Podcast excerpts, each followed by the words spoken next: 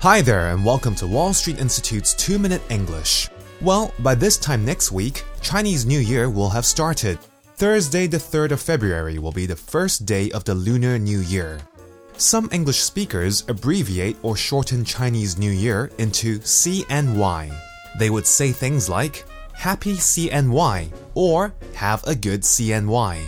Since I've been married for a few years, the one thing I have learned to do before Chinese New Year every year is to go to the bank as early as possible to withdraw dollar notes for lai see, also known as red pockets or red packets. I remember going to the bank during the first Chinese New Year I was married a few days before CNY, and the queues were crazy.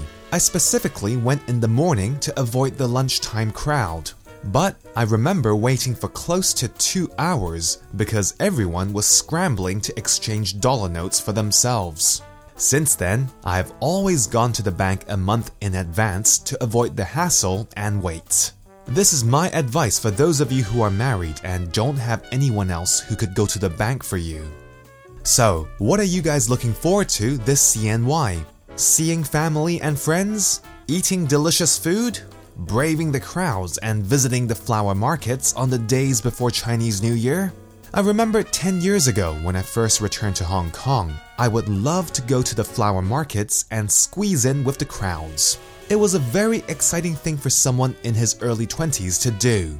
Well, now that I am in my 30s, I pretty much avoid crowds at all cost. This means no flower markets for me, unless it's a smaller one, or I went on a day which was not so crowded. It usually gets crowded on the eve of CNY, so I usually go three or four days before.